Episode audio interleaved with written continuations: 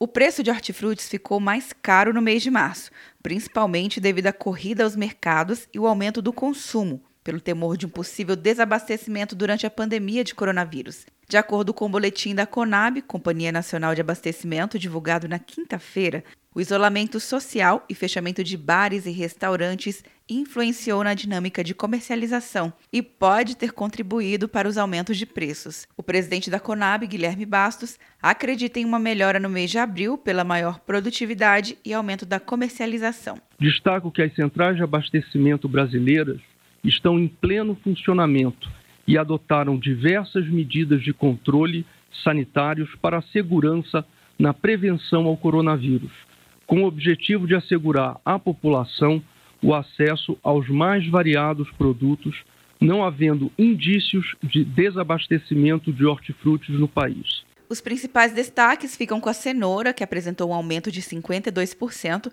a batata 29% e o tomate 44%. No caso da alface, houve queda de 15%. No caso das frutas, entre as mais caras destaca-se a laranja e o mamão, com aumento de 35% e a melancia 65%. A Conab também tem monitorado a oferta e demanda dos hortifrutis e os preços nos entrepostos, para gerar relatórios semanais enviados ao Comitê de Crise do Ministério da Agricultura.